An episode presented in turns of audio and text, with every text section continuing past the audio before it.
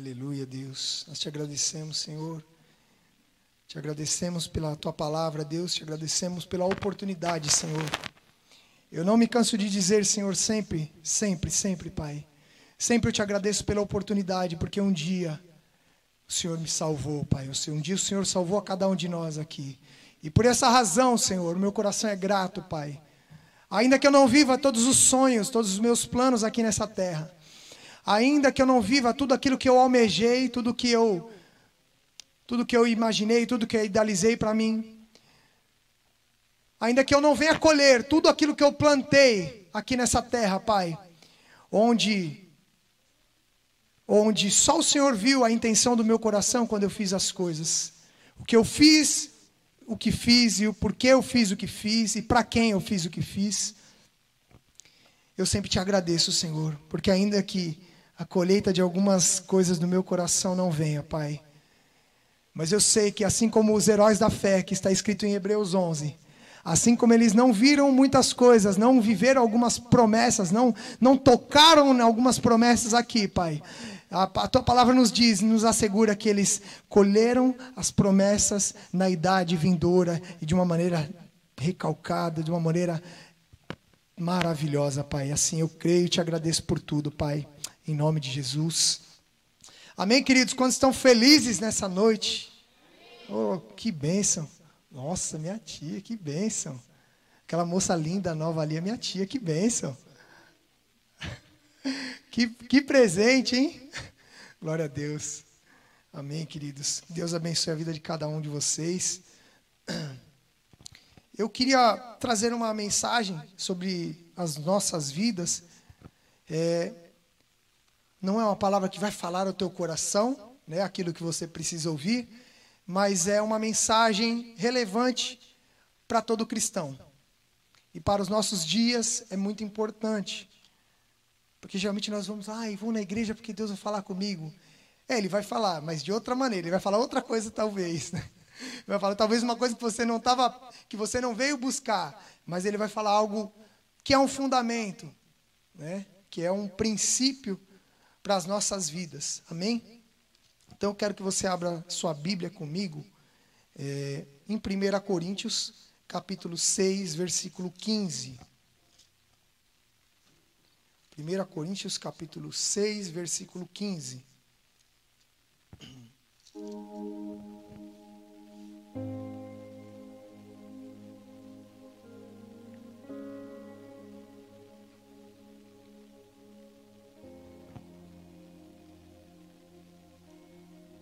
1 Coríntios, capítulo 6, versículo 15. Deixe sua Bíblia aberta. É, o tema é, que o Espírito Santo vem falando comigo há alguns dias é sobre uma preocupação, sobre um entendimento que nós precisamos ter acerca daquilo que ele tem falado comigo muito forte, tem falado com outros pastores, eu acredito também, e que ele vem falando há muitos anos é a noiva e o noivo. Uma mensagem muito simples: a noiva e o noivo. E para nós entendermos essa mensagem, nós precisamos entender quem é a noiva e quem é o noivo. Parece muito simples, mas tem horas que, por falta de, de informação, por falta de conhecimento bíblico, nós acabamos invertendo algumas coisas e acabamos acabamos nos equivocando sobre alguns temas. Então, é, como é uma noite de Santa Ceia, eu achei é, bem, bem pertinente, até pelas últimas mensagens, a qual Deus trouxe sobre, sobre, o coração da Carol no domingo, falando sobre o reino de Deus. E o Wildes veio trouxe mais uma extensão sobre aquilo, e ele nem sabia o que eu ia pregar hoje, essa mensagem eu já tinha duas semanas atrás. Né? E glórias a Deus por isso. Então a primeira coisa que nós temos que entender, antes de nós lermos esse, esse versículo, é a noiva e o noivo. É, e para entender isso, nós precisamos entender quem é a noiva. Vocês concordam comigo? É, mas há, há, geralmente uma distorção de algumas informações. As pessoas acham que a igreja é isso daqui. Assim como o Wildes já compartilhou com a gente na quarta-feira. A igreja não é isso daqui.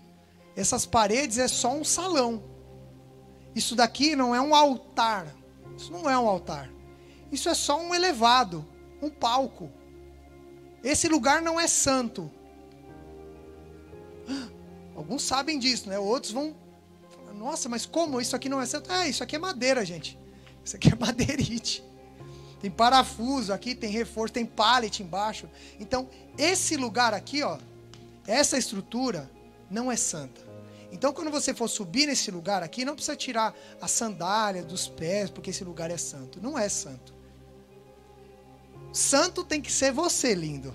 Você tem que andar em santidade. Porque no Antigo Testamento se santificava coisas. No Novo Testamento se santifica pessoas. Essa é a diferença. Beleza? Então, a partir daqui nós precisamos entender então quem eu, o que eu sou. O que eu sou. E o que a Bíblia diz que eu sou dentro desse contexto igreja. E aí depois a gente vai explicando aqui. Então, é, 1 Coríntios 6,15 diz assim: Vocês não sabem que os seus corpos são membros de Cristo? E o 19: uh, Acaso não sabem que o corpo de vocês é santuário do Espírito Santo que habita em vocês, que lhes foi dado por Deus e que vocês não são mais de si mesmos? Então nós entendemos aqui através desse versículo, quem eu sou. Então, o que eu sou aqui que a Bíblia diz? O que, que eu sou? Membro do corpo de Cristo. Certo? Então, eu sou só um membro do corpo de Cristo. E aí nós vamos desenrolando a, a história. quero que vocês é, abram comigo também 1 Pedro capítulo 2, versículo 5. Está lá para frente, um pouquinho antes de Apocalipse. 1 Pedro capítulo 2, versículo 5.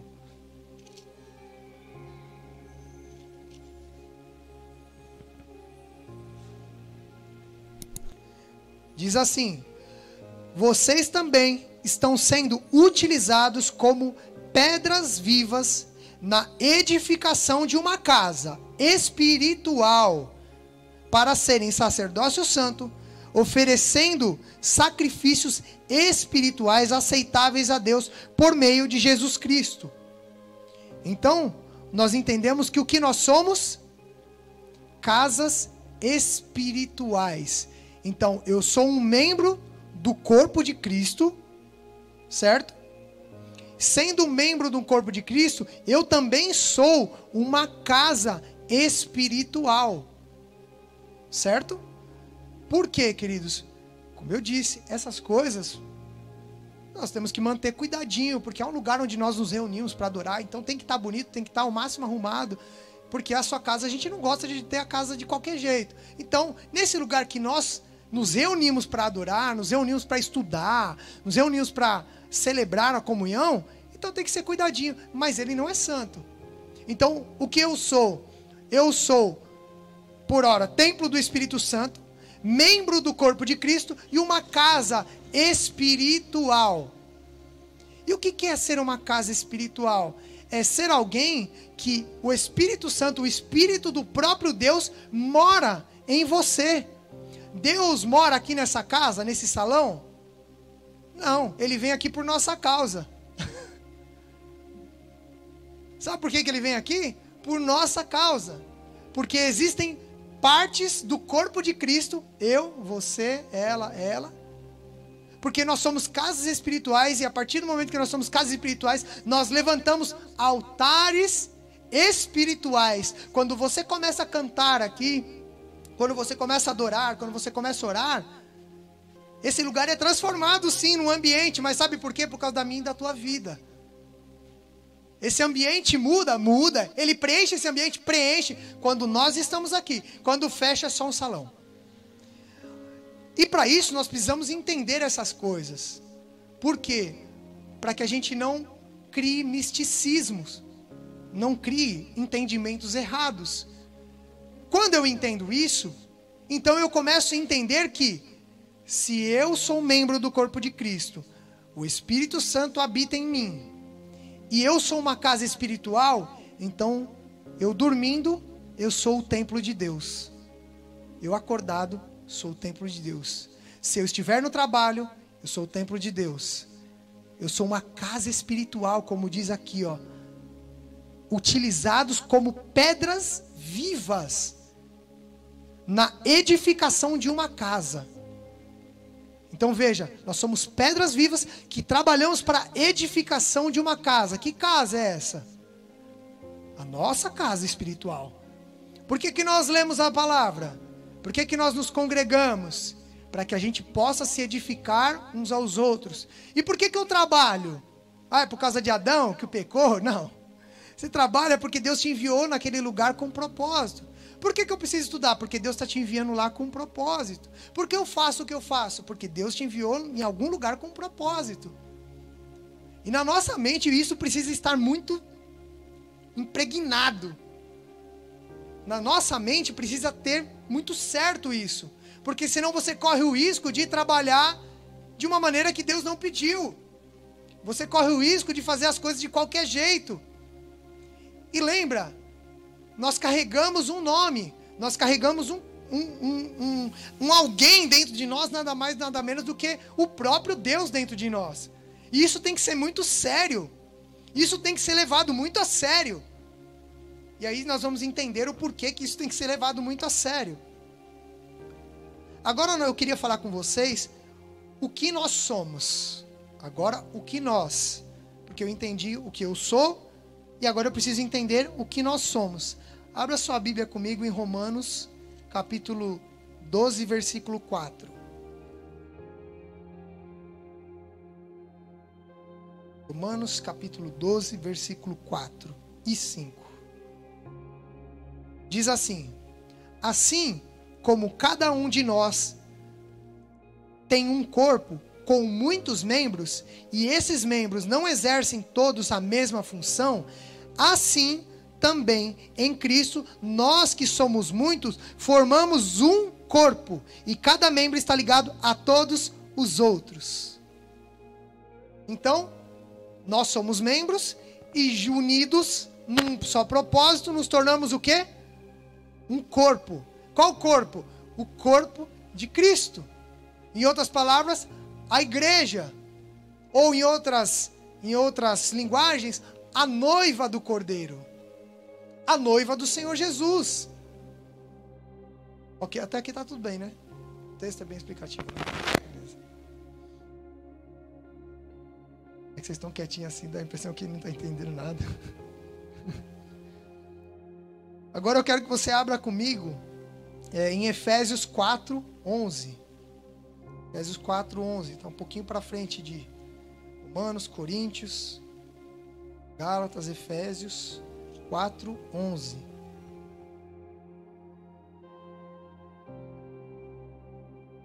Diz assim, vamos do 11 ao 13 e depois do 15 ao 16. É, e ele designou alguns para apóstolos, outro para pastores, outros para evangelistas e outro para pastores e mestres, com o fim de preparar os santos. Quem? Nós para a obra do ministério, para que o corpo de Cristo seja edificado, até que todos alcancemos a unidade da fé e do conhecimento do Filho de Deus e cheguemos à maturidade, atingindo a medida da plenitude de Cristo. O propósito é que não sejamos mais como crianças, levados de um lado para o outro, pelas ondas, nem jogados para cá e para lá, por todo vento de doutrina e pela astúcia e esperteza de homens que induzem ao erro. Antes, seguindo a verdade em amor, cresçamos em tudo naquele que é a cabeça, Cristo. Dele, todo o corpo, ajustado e unido pelo auxílio de todas as juntas, cresce e edifica-se a si mesmo em amor, na medida em que cada parte realiza a sua função. Uau! Que texto! Eu não vou nem falar nada, porque só de ler as Escrituras, aquilo que o apóstolo Paulo nos ensinou, ela diz tantas coisas aqui. Em outras palavras, Deus deu um ministério de apóstolo, mestre, evangelista, profetas e pastores, mestres, né? Para quê? Para edificação do ministério. Qual ministério? Ministério de Cristo em nós e através de nós, que vai ser cumprido. E o porquê que nós precisamos entender tudo isso? Para entender quem somos. Que no reino de Deus não existe a mãozinha que, ah, eu congrego onde você congrega? Na minha casa. Não tem, cara. Não dá para congregar na sua casa. Você pode orar na sua casa, deve. Você deve ler na sua casa, deve. Você deve fazer culto na sua casa, deve. Mas isso não substitui a unidade desse dia aqui. Não substitui. Dá um joinha aqui para mim quem entendeu. Dá um likezinho aí. Em outras palavras, não substitui. Certo? Porque nós precisamos nos edificar uns aos outros. E como nós nos edificamos se não temos contato uns com os outros? Dá para dá se edificar? Dá. Não, mas eu estou ouvindo pela internet. É bom, é isso mesmo, faz isso mesmo. Mas vem aqui pertinho da gente para a gente ralar também, vai? Vem aqui pertinho da gente para a gente se ralar junto, você me ralar e eu te ralar também. Entende a diferença? Porque quando nós começamos a ter contato, eu vou até a esquina, até a padaria com, com, com o Eric, sabe o que vai acontecer? Às vezes ele vai falar, um, às vezes ele vai falar uma bobagem antibíblica. E eu vou ter a oportunidade de falar para ele, falar assim, ô irmão, não é, não é assim não que a Bíblia fala, irmão. Não é bem assim não. Se eu não tenho contato com ele, como é que eu corrijo ele? Ou vice-versa? Não dá. Então, não há edificação. Entende? Se não há relacionamento, não há edificação. Só que aí nós entramos no campo problemático o relacionamento, que é algo difícil pra caramba. É algo desafiador. Morar com o seu próprio marido é desafiador. Com a sua própria esposa, graças a Flávia não tem problema, porque não tem quem não se dá comigo.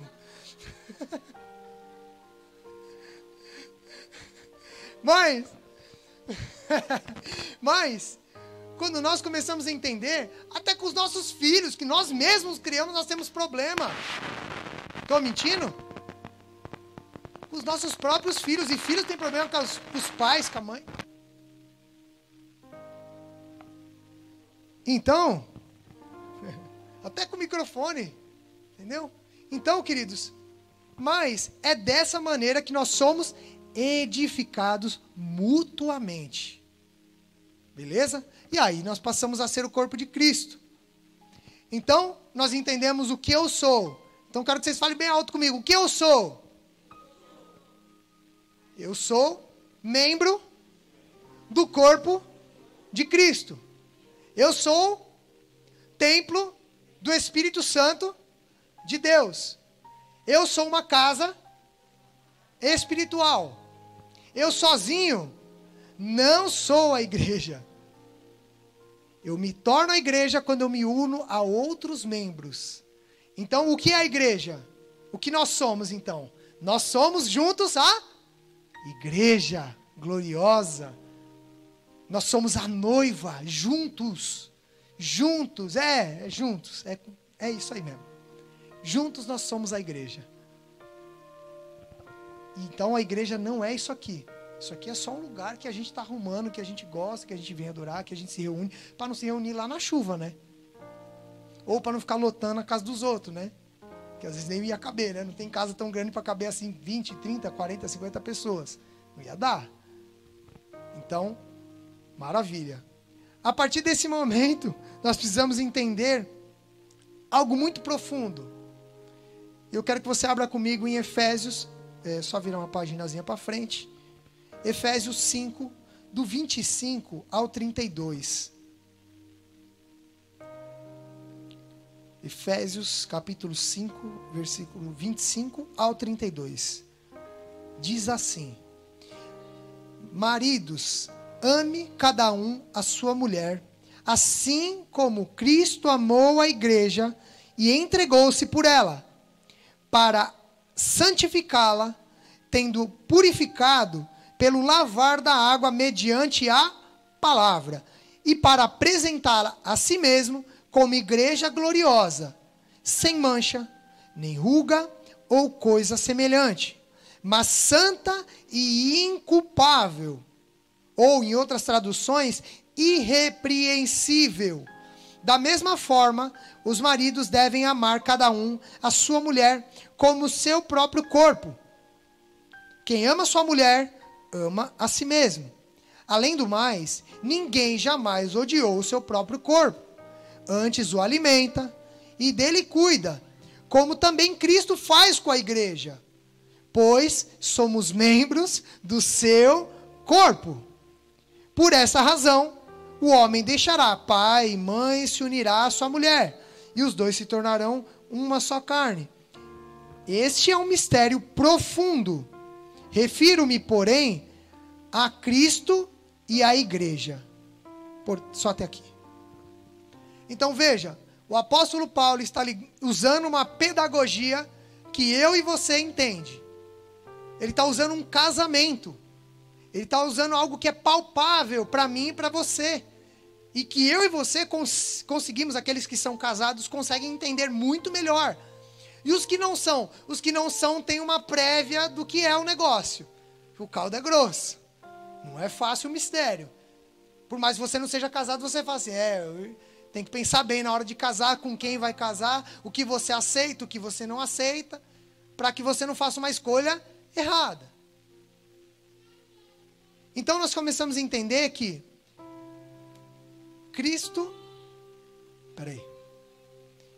Nós, nós começamos a entender o papel de Cristo e o papel da igreja. Então, Cristo, ele é o noivo. Ele é como o marido. E por que ele é o noivo ainda? Porque ainda não houve o casamento com a igreja, com a noiva.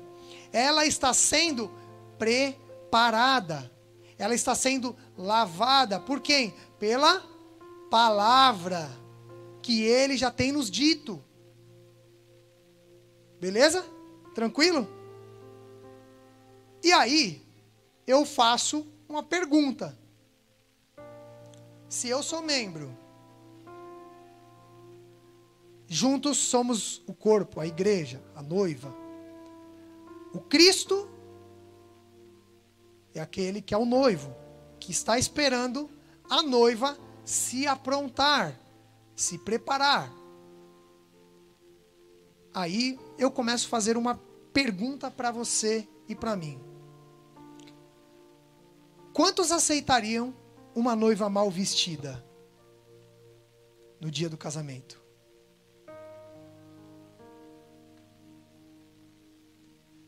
Quantos daqui aceitariam uma noiva e deixa eu só, deixa eu só colocar uma uma uma linha aqui para a gente caminhar. Estou pensando dentro de, um, dentro, de um, dentro de algo saudável. Não estou falando de, ah, mas e aquelas pessoas pobres que não têm como casar bem arrumado, tá? Estou colocando dentro de um ideal, dentro de algo que a nossa mente projeta, que é algo normal. Eu podendo estar bem vestido. Então, só para a gente conseguir é, estar na mesma página. Então, quantos aqui, tendo condições, Quantos dando as condições para a noiva, vamos dizer assim, porque o noivo já deu as condições para a noiva. Então, você dando dinheiro, em outras palavras, para aquela noiva se arrumar, quantos aceitariam uma noiva mal vestida? Você dando todas as condições para ela. Alguém aqui aceitaria ou não? Não. Tá. Então eu quero fazer uma outra pergunta para vocês aí que estão em casa também. É, Quantos aqui aceitariam uma noiva que você não se sentisse atraído por ela? Quantos? Ninguém? Outra pergunta. Quantos aqui aceitariam uma noiva que não achasse ela bonita? Difícil, né? Você fala assim, ela é feia, mas eu gosto dela. Dá. Dá. Você achou, você, a pessoa, você, achou, você tem que achar a pessoa que você casou. É, ela pode não ser o Brad Pitt, mas você achou ela bonitinha. Você achou, senão você não ia casar. Não é? Não é não? A até uma piscada pro Júnior agora. Cadeira. Agora uma outra pergunta. Quantos aceitariam uma noiva com caráter ruim? Hum, feinha até dá, né? Com caráter ruim complicou, né? Quantos aceitariam uma noiva com um caráter ruim? Ninguém casaria? Ninguém casaria? Sério mesmo? Outra pergunta. Quantos casariam com uma noiva com intenções más? Você sabe que ela tem más intenções. Quantos casariam com ela? Quantos casariam com uma noiva infiel? Quantos casariam com uma noiva que não está nem aí para o noivo? Ninguém faria isso? Graças a Deus. Porque Cristo também não faz isso. E Ele não vai fazer isso. Ele não vai casar com uma noiva mal vestida. Ele não vai casar. Cristo não vai casar com uma noiva feia. Ele não vai casar. Porque ele é lindo. Porque ele é formoso. Porque ele é santo. Ele não vai casar se ele não se sentir atraído pela noiva. Embora ele morreu por ela. Cristo não vai casar com uma noiva que tem um caráter ruim. Cristo não vai casar com uma noiva que tem más intenções. E trazendo para nós Cada um de vocês tem uma responsabilidade. Cada um de vocês tem uma responsabilidade, como eu tenho a minha. E qual é a minha responsabilidade? Me santificar todos os dias, porque o Espírito Santo de Deus já está dentro de mim. Então é necessário que nós venhamos a nos santificar. Só que eu entendo que a igreja é lavada através da palavra que já foi dita, já foi escrita. E a igreja está brincando e não está lendo a palavra. Está brincando de ser crente. Está brincando do aperta o botão, Deus faz. Aí Deus espera, Deus faz, Deus acontece. Ele não vai vir buscar essa igreja. Ele vai vir buscar uma igreja séria. Ele vai vir buscar pessoas sérias. Ele vai vir buscar pessoas comprometidas, pessoas que desejem a presença dele. Pessoas que desejem a volta dele. As pessoas desejam um carro novo, mas não desejam a volta de Cristo. Será que ele vai voltar mesmo para você? Não estou dizendo que não, mas será que ele vai voltar mesmo para você? Você espera uma casa nova, eu também quero. Eu também preciso. Você espera um emprego novo, eu também gostaria de ganhar mais dinheiro. Eu não tenho problema com isso também. Acho que vocês também não têm problema com isso. Mas esses desejos e esses pensamentos não podem fazer mais parte do meu dia do que a vontade de ter a presença do meu Deus na minha vida. Essas coisas não podem ocupar mais espaço na minha mente do que eu me preocupo com o estudo da palavra, com a comunhão que eu tenho com Deus em oração, desde a hora que eu acordo, a hora que eu vou dormir o que tem permeado a mente da igreja? Futilidades. Futilidades. Futilidades têm rondado a mente da igreja. E a mente da igreja se inclui os membros. Por isso que nós temos como membros do corpo uma responsabilidade enorme. E aí eu explico se uma célula ruim está dentro do teu organismo, o que, que vai acontecer? Se tiver, células, boas, e elas, forem maioria, o que, que vai acontecer? As células boas vão matar aquela célula ruim. É assim ou não? É o sistema imunológico. Tá certo? Então o sistema imunológico ele trabalha dessa maneira. Quantos já ouviram falar aqui? Quando você cai o seu sistema imunológico, quando baixa a tua imunidade, que são as células boas, que o corpo começa a atrair doenças. Vocês já ouviram disso? De médicos? A pedagogia de Deus falando com a gente. Se eu como membro do corpo de Cristo, não estou saudável e eu não busco ser saudável, porque tudo aquilo que eu preciso eu tenho, Ele já deu. Tudo que nós precisamos a igreja dar, já foi dado, está sendo pregado aqui, está sendo ensinado.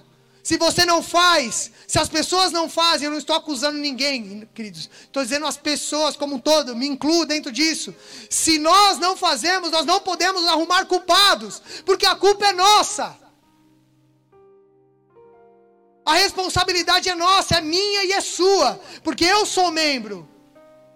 Só que, se ele, como membro, se alimenta da palavra, busca, e dez não buscam, Sabe o que vai acontecer com esse corpo? Sabe o que vai acontecer com esse corpo? O que, que ele vai acontecer com esse corpo? Ele vai adoecer, gente. Aí o pastor é uma bênção daquela igreja lá. Aqui não, aqui o pastor é perturbado, coitado só a graça. Mas tem uma outra igreja lá, o pastor é uma bênção. Nossa, ele é bênção, ele prega a palavra, ele ora, ele ensina, ele acompanha, ele vem discipulado, ele faz, ele corre, ele vai atrás do outro lá, não sei aonde, e, e se entrega. Mas as pessoas da igreja, nossa. Perceberam? Que a questão não é o pastor, não é o. Não é. A questão é como você se enxerga, como você assume a tua responsabilidade no corpo. É como você assume a tua responsabilidade no corpo. Porque quando você assume a tua responsabilidade no corpo, o corpo mutuamente é edificado. Porque dentro do cristianismo, as pessoas vêm com uma, um pensamento mundano, que o pastor vai resolver tudo. O pastor não resolve tudo. Em nenhuma igreja, querido. Ele não é super-homem. Ele não é um noivo, ele só é um amigo do noivo. Ele só é um mordomo, assim como vocês também. Só isso. A igreja não vai ser perfeita por causa do pastor, não. a igreja vai ser perfeita por causa da palavra que é pregada. É por causa do esforço teu e meu em zelarmos pelo cumprimento da palavra. É dessa maneira, como nós lemos aí em Efésios 4, que a igreja mutuamente é edificada e ela junta, bem ajustada, o próprio Deus dá o crescimento a ela. Não é o pastor que vai desenvolver um projeto ou alguém que vai desenvolver um projeto que vai fazer a igreja crescer. Bobagem. O que faz a igreja crescer é o comprometimento de cada membro do corpo, dedicado à oração, à leitura, à piedade, a amar o próximo, ao perdão, à generosidade com os necessitados, à gratidão e todas essas coisas, juntamente, aí sim nos tornamos o corpo, a noiva perfeita que Cristo vai buscar. Ah, mas e o meu irmão se preocupa com você? Primeiro se preocupa com você. Porque as pessoas têm costume de se preocupar com o outro e esquecem de se preocupar com a sua, com a sua vida, com a sua conduta, com o seu caráter, com a tua busca, com a tua consagração, com aquilo que você pensa sobre o que você pensa, sobre aquilo que Deus pensa sobre o que você pensa. Queridos, eu tenho falado isso para você, essa palavra tem queimado há, há, muito tempo no meu coração. Há muito tempo a gente vem falando sobre essas coisas, mas de uns dias para cá parece que a coisa está apertando. Eu tenho falado com vocês, né? A gente tem conversado, tem orado, tem nos estudos falado, tem falado no particular, tem falado sobre essas coisas, sobre essa preocupação, porque as pessoas acham que o evangelho é de graça e que para viver ele é simplesmente só fazer e ponto e acabou. E na verdade não é uma isso não é uma verdade. Precisa que haja um de, uma dedicação minha e tua. Porque para as outras coisas nós nos dedicamos aquilo que é importante. E por que, que nós não nos dedicamos à oração, à leitura? Por que, que nós não, não nos dedicamos, não gastamos tempo com as coisas do céu, com as coisas que importam para Deus? Eu entendo que o dia a dia de cada um tem sido corrido, queridos. Eu entendo. Eu vivo isso também. É corrido mesmo. É puxado, acorda cedo, leva filho, vai trabalhar e volta e resolve isso, aquilo. Eu sei, é muita coisa para todo mundo. É corrido quando você menos espera, o dia acabou. Só que nós costumamos reservar tempo para aquilo que é importante para a gente. Ou eu estou mentindo? Fala que vai viajar final de semana que vem. Para tudo, já avisa. Não, Marco, não conta comigo, não vou para nenhum lugar. A mala está pronta dois meses antes de ir. Estou mentindo? Estou mentindo. E fica, nossa, eu vou viajar. Nossa, eu estou esperando. Nossa, não vejo a hora daquela viagem chegar. E não vejo a hora de tirar minhas férias. Não é assim. E por que, que nós não somos assim com a palavra, com as escrituras? Por que, que a igreja não tem sido assim? Eu entendo sim que o, o ser humano existe uma coisa que é maligna dentro dele. Ele tem a tendência de se desviar de Deus. E o se desviar de Deus é gradativo. Não é assim, o cara, o cara veio aqui no culto, tá vindo né, uma constância aí, vamos dar um exemplo, de um ano, buscando a Deus, lendo a Bíblia, orando e tal. E aí ele vai chegar no. Veio num culto, Santa Ceia, tomou a Santa Ceia no fogo um ano inteiro que o cara buscou. Vai chegar amanhã, não vou mais para a igreja. Vocês já viram isso? Eu nunca vi. Nunca vi. Eu já vi o quê? O cara vai se frustrando, para de ler a Bíblia, já não ora, daqui a pouco já não perdoa, daqui a pouco ele já não quer fazer, pede para estar na escala, ele já não vem, não dá satisfação. E assim, começa, a pessoa fala assim: pô, me ajuda aqui, ah, faz se vira, eu tenho meus problemas, você tem os seus.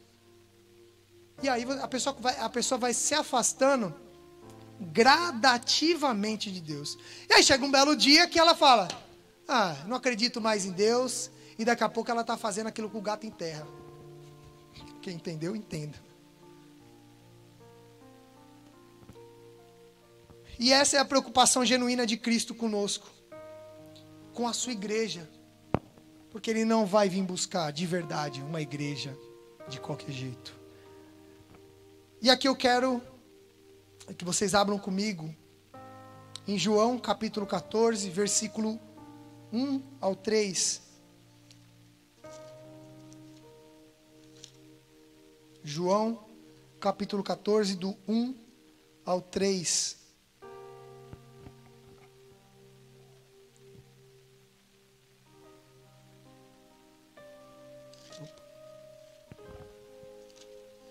João capítulo 14, do 1 ao 3, muito conhecido.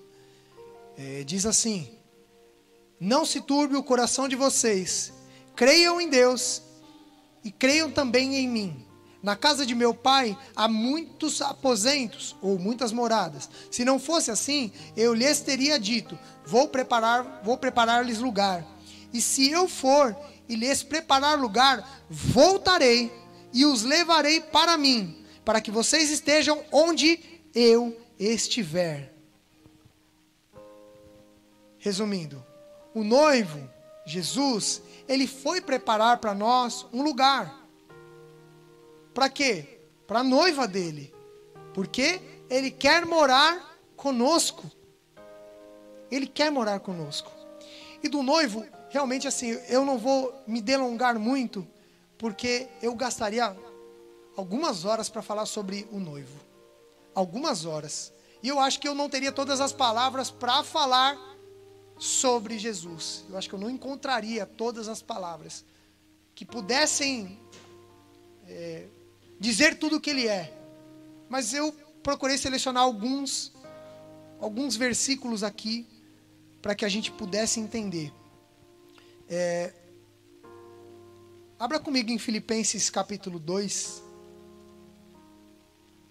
Filipenses capítulo 2.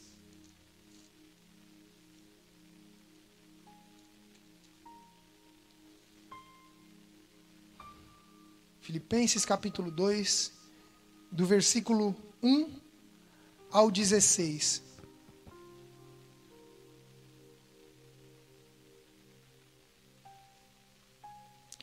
Só que esse aqui eu vou ler numa outra tradução, porque ela é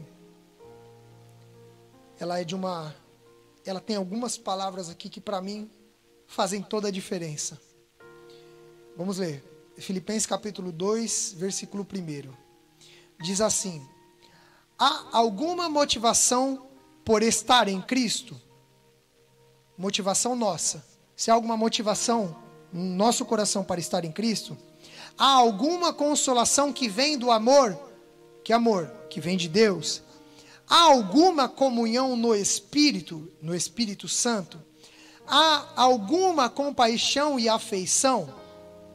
Então, o apóstolo continua dizendo: completem minha alegria, concordando sinceramente uns com os outros, amando-vos, amando-se mutuamente e trabalhando juntos com a mesma forma de pensar e um só propósito. Aí ele continua: não sejam egoístas, nem tentem impressionar ninguém Sejam humildes e considerem os outros mais importantes do que vocês. Até aqui está com a gente, tá? Eu falei que vou falar do noivo, que nós vamos chegar lá. Sejam humildes e considerem os outros mais importantes que vocês. Não procurem apenas os próprios interesses, mas preocupem-se também com os interesses alheios tenham a mesma atitude demonstrada por Cristo. Aqui a gente começa a falar do noivo. Embora sendo Deus, não considerou que ser igual a Deus fosse algo a que devesse se apegar. Em vez disso, esvaziou a si mesmo, assumiu a posição de escravo e nasceu como ser humano quando veio em forma humana, humilhou-se e foi obediente até a morte e morte de cruz. Por isso, Deus o elevou ao lugar de mais alta honra e lhe deu o nome que está acima de todos os nomes, para que ao nome de Jesus todo joelho se dobre, nos céus, na terra e debaixo da terra, e toda língua declare que Jesus Cristo é o Senhor para a glória de Deus, o Pai. Aleluia. Eu quero me focar somente nesse, nesse, nesse versículo, nesse capítulo que para mim é um dos mais que expressam é, de uma forma prática aquilo que Cristo é, aquilo que o noivo é. E aquilo que nós não devemos ser, como ele contrasta em cima. Mas eu queria me focar é, sobre o noivo, porque eu acho que não vale a pena ficar falando do que eu preciso melhorar, do que eu preciso fazer. Eu acho que Acho que todos nós já entendemos aquilo que precisamos fazer. Mas eu acho que o que é relevante para nós é entendermos o que o noivo foi. A humilhação dele. Porque nós não entendemos o que é humilhação. Por isso que eu confesso para vocês que eu não conseguiria explicar. Eu vou tentar, com algumas poucas palavras, tentar explicar o que foi a humilhação de Cristo, mas eu acho que eu não vou conseguir embora sendo Deus, vejam só, então Jesus era Deus, o próprio Deus. Não considerou que ser igual a Deus fosse algo que devesse se apegar. Em outras palavras, Jesus era Deus. Ele diz que, o apóstolo Paulo diz que não considerou que ser igual a Deus fosse algo que ele devesse se apegar. Em outras palavras, sabe o dono da empresa que sabe que é o dono da empresa? Sabe que se ele não for, nada acontece? Já viram isso? Se ele, porque ele tem a chave. Se ele não for lá abrir a empresa, a empresa ninguém trabalha. Em outras palavras, Jesus tinha a chave. Ou ele era a própria chave. Mas sabe o que ele fez? Não é isso. E eu começo a entender a humildade desse homem quando Satanás vem tentá-lo no deserto e fala assim: Olha, se tão somente me adorares, colocarei todas as nações diante de ti. ele fala assim, ele responde com a palavra. As escrituras também diz que adorarás somente o Senhor teu Deus sobre todas as coisas. Então, a resposta dele, ela diz tudo. Porque ele não podia simplesmente dizer assim: Quem é você, Satanás? Ele não podia.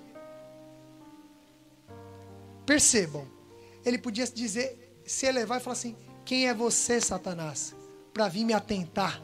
Eu sou Jesus. Eu sou o próprio Deus. Não podia?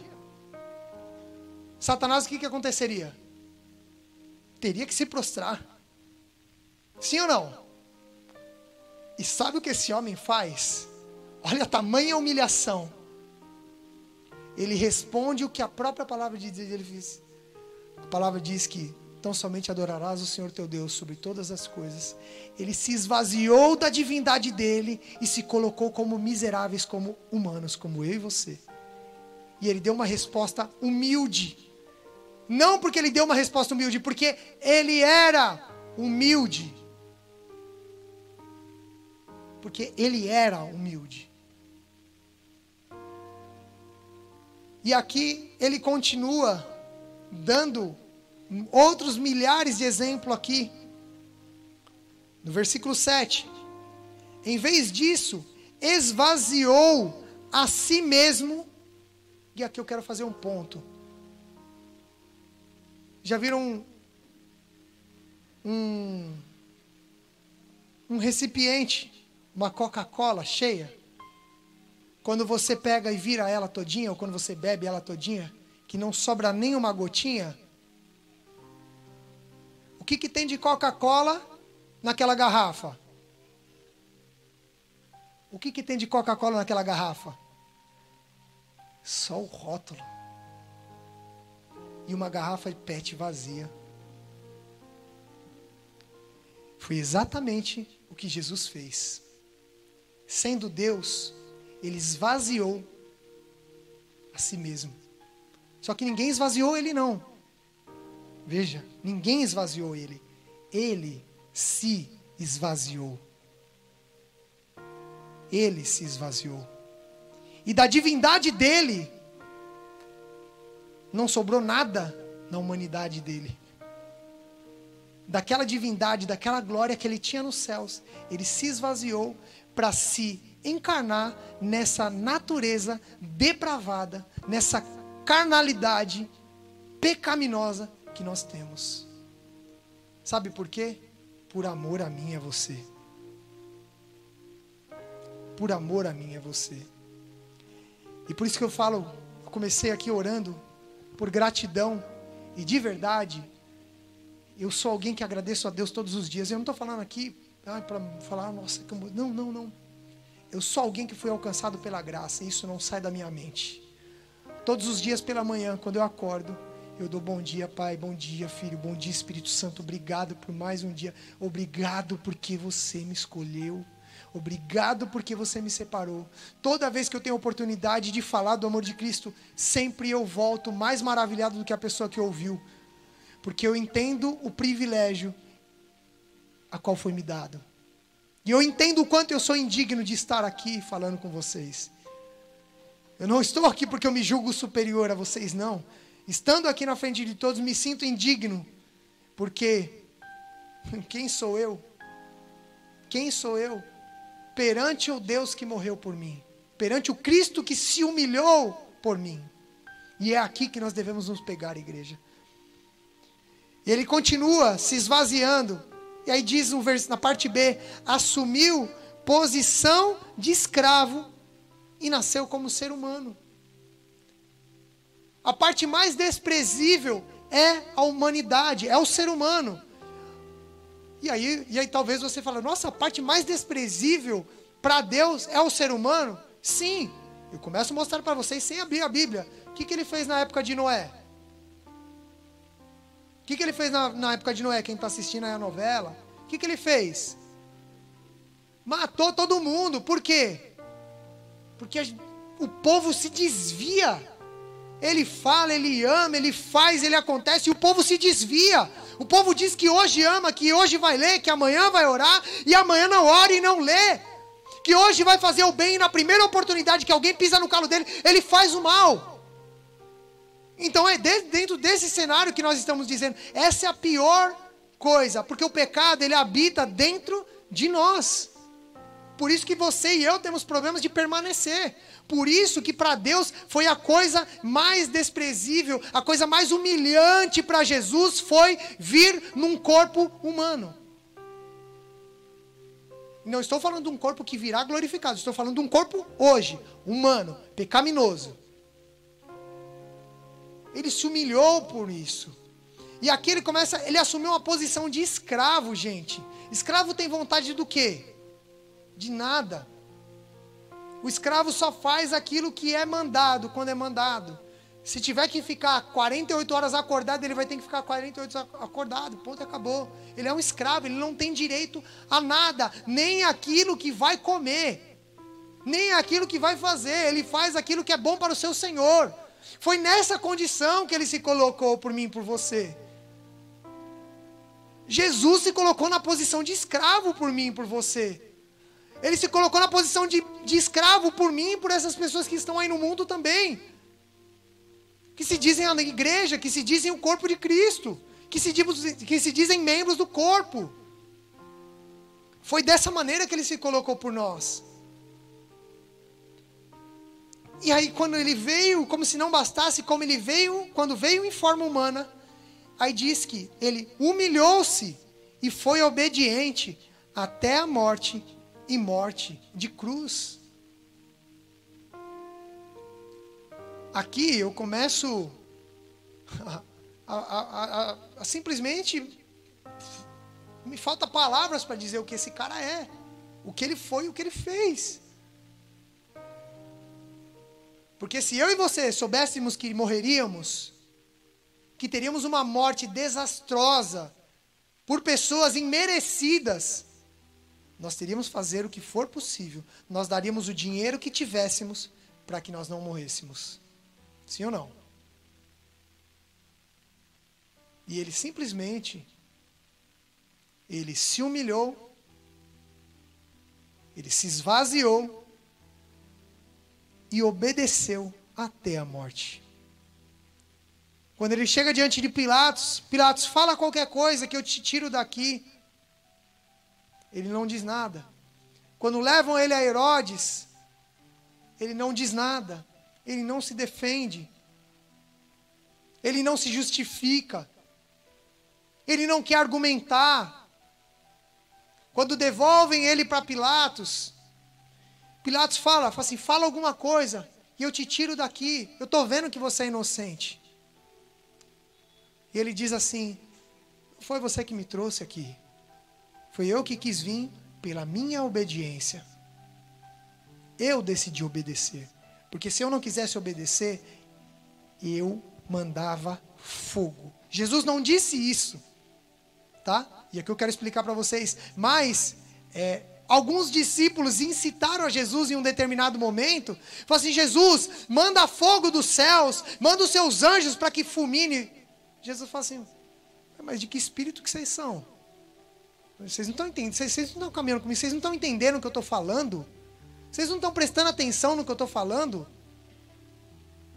Caminharam com Jesus e pediram que Jesus mandasse fogo, que ele destruísse, porque eles acreditavam que Jesus viria estabelecer um governo humano, uma, uma política mais justa, uma política mais honesta. Ei, querido, deixa eu te falar.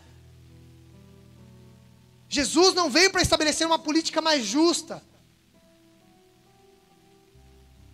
Não é que ele não tem o poder, não é isso. Mas ele não foi esse o propósito que ele veio. Ele tem um reino. E o reino dele não é esse daqui. O reino de Deus, ele habita hoje dentro de nós. Dentro de nós. O reino de Deus não é aquilo que eu faço, é aquilo que eu sou. É aquilo daquilo que eu me revisto diariamente. E aprenda outra coisa: dois corpos não ocupam o mesmo espaço. Isso é fato, querido. Ou dentro de você vai habitar a humildade, ou dentro de você vai habitar o orgulho, a soberba. Não, eles não vão se dividir. Ou um vai subjugar o outro, ou o outro vai subjugar o outro. E qual vence? Aquele que eu alimento mais. Então, se eu me humilho, serei alguém humilde. Ah, mas o crente também não pode ser bobo. Ué, então é o teu pensamento humano contra as escrituras. Então vamos ter que rasgar isso aqui, o que Jesus nos disse, que foi obediente até a morte de cruz, e a obediência. Quantos acham que Jesus foi injustiçado? Quantos acham que Jesus foi injustiçado na cruz? Todos. Então vejam, não foi dessa justiça que Deus estava falando. Não foi uma justiça terrena que Deus estava falando. Deus permite algumas situações para que Ele venha provar a obediência do nosso coração. Porque desde, se você for ler desde Gênesis, o maior problema da humanidade é com a obediência, a permanência, a constância. Esse é o maior problema da humanidade, desde Gênesis. E essa é a nossa dificuldade hoje ainda. Mas Cristo seguiu a batidinha dele, viveu a vida dele pacientemente, dia após dia. Eu não vejo Jesus chegando para a molecadinha da, da, da, que jogava bolinha de gude com ele, que jogava peão, que jogava bola com ele. Ele fala assim: ah, fica vendo o que eu vou fazer. Fazia uma, algo que ninguém conseguia fazer. Para o quê? Para surpreender os outros, para dizer que, nossa, olha como eu sou bom. E no fundo ele sabia que ele era Deus. Ele não fazia isso. E aí, nós começamos a entender tudo aquilo que o apóstolo Paulo disse do versículo 1 até o versículo 4. E aí ele diz: Seja a atitude de vocês a mesma de Cristo Jesus.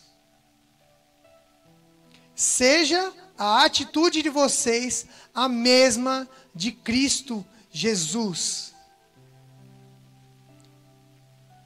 Então, queridos, o cristianismo dentro dos nossos corações é necessário que haja sim um trabalho, é necessário que haja um esforço para fazer tudo aquilo que nós precisamos para que o reino de Deus, o amor de Deus ganhe forma dentro dos nossos corações. É necessário um esforço. Sabe por quê? Você vai precisar diariamente decidir do que você se alimenta, como eu preguei na quarta-feira retrasada. Você vai ter que decidir daquilo que você vai se alimentar. Vai se alimentar das coisas desse mundo ou vai se alimentar das verdades espirituais? Você que vai ter que decidir. A verdade já está aqui. O caminho já foi trilhado, mas você vai ter que decidir. Você vai ter que determinar o que vai ser para a tua vida. Você vai ter que escolher. Porque a partir daqui, Deus já não tem mais responsabilidade sobre as suas escolhas. Você dará conta porque você teve todas as oportunidades necessárias para que você fosse transformado. Vai ser fácil? Não. Por isso que ele deixou o espírito dele dentro de nós. É por isso. Porque sem o espírito dele nós não conseguiríamos.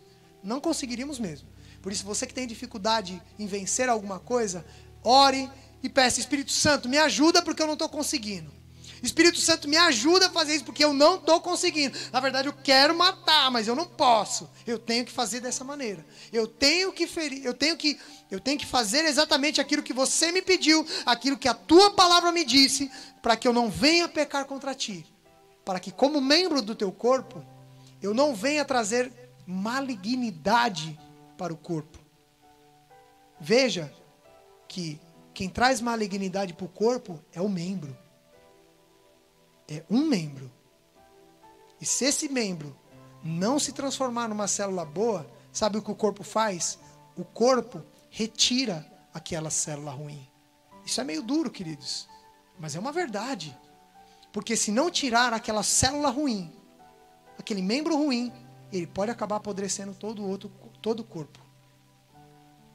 Se ele começar a se proliferar dentro do organismo, vai chegar uma hora que o sistema imunológico não vai conseguir prevalecer. Por isso que nós precisamos decidir que membro eu sou e qual é a minha responsabilidade dentro desse corpo.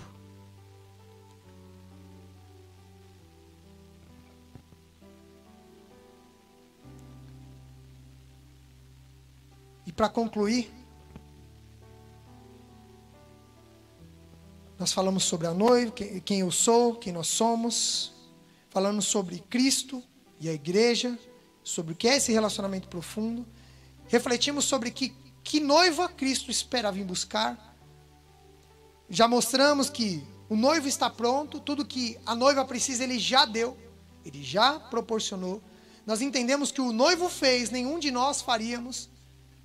E ele nos deixou um exemplo a ser seguido. Ele nos deixou valores para que nós venhamos a seguir. Para quê? Para que no momento certo que nós vemos a nos tornar um só com ele e o grande casamento acontecer. Eu não sei se quantos de vocês já perceberam, mas a Bíblia ela começa falando de casamento em, em Gênesis capítulo 2, fala sobre a criação do homem e logo fala sobre o casamento, que está em Gênesis capítulo 2, versículo 23. Abra comigo. Gênesis capítulo 2, versículo 23. Gênesis, para quem não conhece, é o primeiro livro da Bíblia.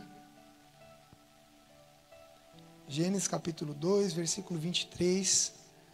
Diz assim: Disse então o homem: Está, sim, é, é osso do, dos meus ossos, é carne da minha carne. Ela será chamada mulher, porque o homem, porque do homem foi tirada. Por essa razão, o homem deixará pai e mãe e unirá e, e se unirá à sua mulher, e eles se tornarão uma só carne. Então vejam, nós falamos da igreja, nós falamos de Cristo, nós falamos a representação de Cristo para a igreja, que tudo o que a igreja precisa, Cristo já deu, que ele não vai vir buscar uma noiva de qualquer jeito. E aqui em Gênesis, nós temos a mesma revelação que nós conversamos em outros versículos, que diz que a igreja foi tirada da onde? Da onde a mulher foi tirada? Da costela. A igreja foi tirada, a mulher foi tirada de dentro do homem. Então a igreja foi tirada de dentro de Cristo. Logo, se ela foi tirada de dentro dele, é, ele se unirá a ela e se tornarão uma só carne. Uma só carne. Então a Bíblia começa em Gênesis falando de casamento, falando da primeira sociedade, da primeira instituição constituída foi o casamento. Então nós entendemos que as coisas espirituais são formadas no coração, no coração de Deus ou no intento de Deus antes da fundação do mundo, dentro da sua eternidade, foi gerado esse projeto. Então, quem gerou o casamento foi o próprio Deus na sua eternidade. E dentro disso, ele só materializou o casamento para que eu e você entendêssemos algumas coisas que estariam por vir. Então, quem pode trazer cura para um casamento, sabe quem é? Quem criou o casamento. Ponto. Simples. Então, é, mas nós começamos a entender que, em Gênesis, ele inaugura com o casamento. E agora eu quero que você abra comigo em Apocalipse capítulo 22. Gênesis capítulo, Apocalipse capítulo 22, para quem não sabe é o último livro da Bíblia, um livro temido por alguns.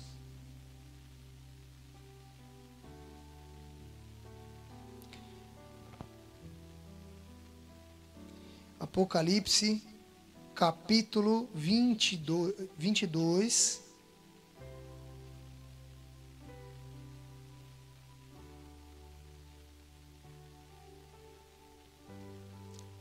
Vamos ler a partir do versículo 10 e vamos parar no 17. Diz assim: Então me disse: Não cele as palavras da profecia desse livro, pois o tempo está próximo. Continue o injusto a praticar injustiça. Continue imundo na imundície. Continue o justo a praticar justiça. E continue o santo a santificar-se. Eis que vem em breve. A minha recompensa está comigo. E eu retribuirei a cada um de acordo com o que fez. Eu sou o Alfa, o Ômega, o, o Eu sou o Alfa e o Ômega, o primeiro e o último, o princípio e o fim. Aqui ele diz algo para nós. Felizes os que lavam as suas vestes e assim têm direito e assim têm direito à árvore da vida e podem entrar na cidade pelas portas. Fora ficam os cães, os que praticam feitiçaria, os que cometem imoralidades sexuais, os assassinos, os idólatras e todos os que amam e praticam a mentira. Eu, Jesus, enviei o meu anjo para dar a vocês este testemunho concernente às igrejas. Eu sou a raiz, eu sou a raiz e a descendente de Davi e a resplandecente estrela da manhã. O Espírito que está aqui conosco hoje, e a noiva dizem: Vem. E todo aquele que ouvir, diga: Vem. E quem tiver sede, venha. E quem quiser, beba de graça da água da vida. Então, o Espírito Santo que está aqui, ele diz: Vem. E a noiva, nós dizemos: Vem, Senhor. Ora, vem, Senhor Jesus. Porque nós desejamos o encontro com o noivo. Mas vocês leram o que está escrito acima? Antes de, antes de chegar no casamento? Aqueles que são da imundícia que continuem praticando. Agora, aqueles que entendem, aqueles que sabem quem Cristo é, aqueles que conhecem a Cristo, que foram chamados por Ele, se santifiquem, busquem a praticar as Escrituras, busquem se santificar a cada dia mais, porque Ele virá. E Apocalipse fecha com o casamento. Então em Gênesis começa com o casamento, em Apocalipse finaliza com o casamento. Casamento de quem? Do noivo com a noiva. Então nos tornaremos um só corpo. Então aí sim se cumprirá o que foi dito em Gênesis. Nos tornaremos juntamente com Cristo um só corpo. Um só corpo. E tudo isso que nós lemos, essa profundidade, todas essas coisas, vão se cumprir. Então, compete a cada um de nós sermos membros do corpo de Cristo.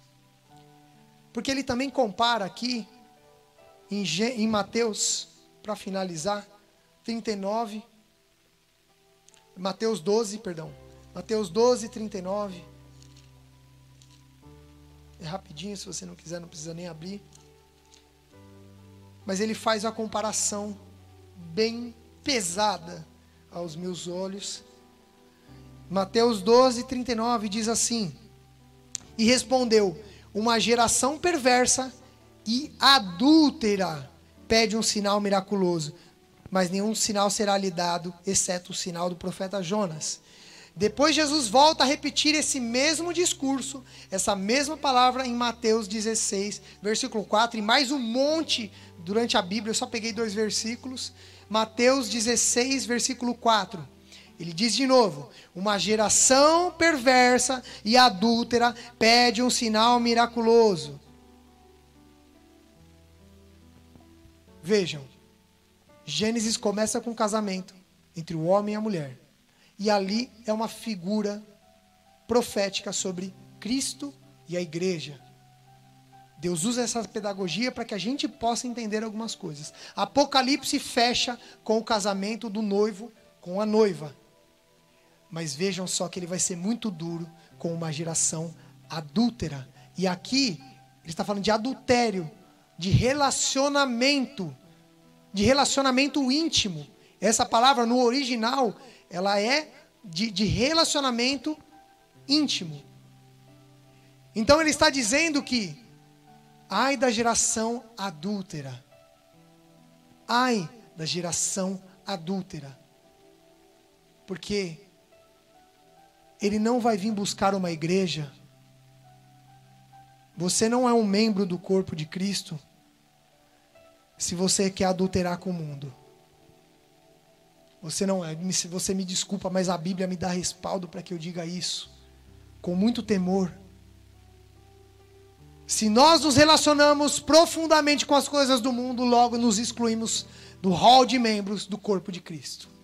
Não é ninguém que te exclui, você mesmo que se exclui. E ele chama essas pessoas de uma geração adúltera. porque está flertando com o mundo. E para finalizar, quantos aceitam que são casados, ou se não é casado, se tivesse uma namorada, ou tivesse uma esposa ou um marido, seja o que for, que aceitaria que o teu noivo, a tua noiva, a tua esposa, teu marido, a tua mulher, teu namorado, teu namorado, adulterasse com outra. Quantos aqui aceitariam isso de uma maneira muito leve? Não, tá tudo bem. Ele é assim mesmo, mas vai passar. Ele não vai fazer mais. Deixa ele. Ele vai melhorar. Quantos aceitariam isso? Acho que ninguém, né?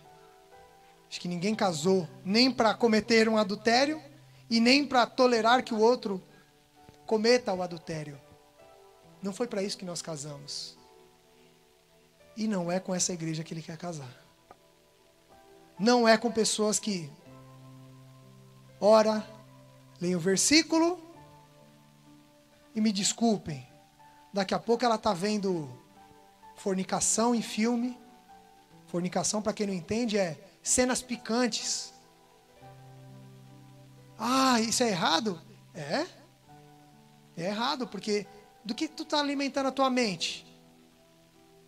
O que, que você está alimentando a tua cabeça? Eu não vou nem expressar algumas coisas que eu penso que acho que não é relevante. Não vale a pena.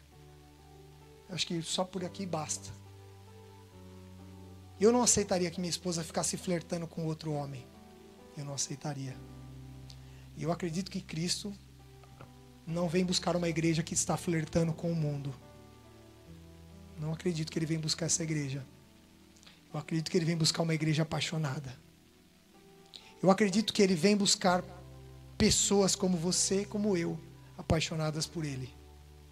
Pessoas que verdadeiramente estão comprometidas, que estão dispostas a ser mártires. Que estão dispostas a ser mártires. Sabe o que é ser um mártir? Quantos sabe o que é ser um mártir?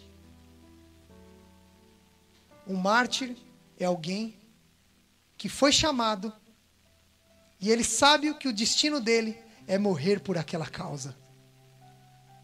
Isso é ser um mártir. Isso é, é ser um mártir. E nesses dias é necessário que nós entendamos isso. Porque os dias são maus e vão piorar. Os dias são maus e vão piorar. E é necessário que nós entendamos como membros a nossa posição de mártires. Você não tem mais vida. A sua vida acaba na cruz. A sua vida acaba na cruz. Até então você tinha um livre-arbítrio para fazer escolhas. A partir do momento que você se entregou a Cristo, as escolhas já não são mais você que deve fazer. Você pode fazer, mas você não deve fazer. Você pode escolher, mas você deve perguntar a Ele o que você deve fazer, para que você não erre, para que você não ache que está prosperando e Cristo não está nesse negócio.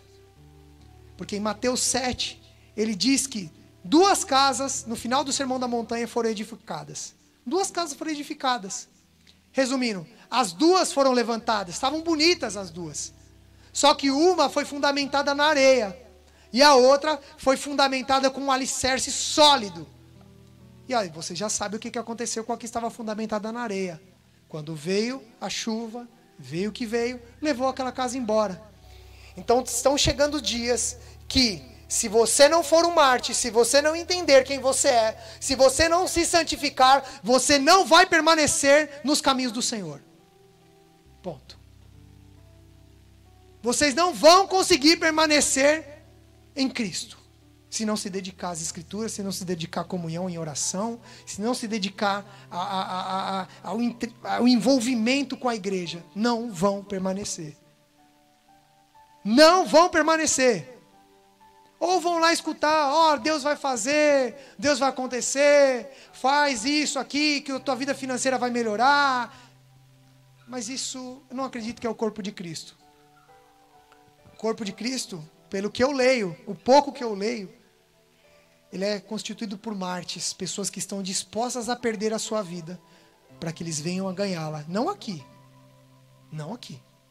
Para que eles venham a ganhá-la numa idade vindoura. Ainda que você não viva tudo aquilo que você sonhou aqui, o teu coração tem que estar firmado em Cristo. A tua de determinação tem que ser porque ele morreu por você. E nós estamos aqui nessa noite memorável nesse ato tão profético para as nossas vidas, onde ele se entregou por mim e por você. E ele não está pedindo para você morrer fisicamente agora. Olha só. Ele não está pedindo para você ir para a cruz, ser açoitado. Ele não está pedindo isso. Ele está pedindo só para você se esforçar para dominar o pecado. E ele ainda te deu o Espírito Santo para que você consiga. Para que você permaneça no centro da vontade dele. E nessa noite nós vamos, de uma maneira profética, tomar do corpo e do sangue dele.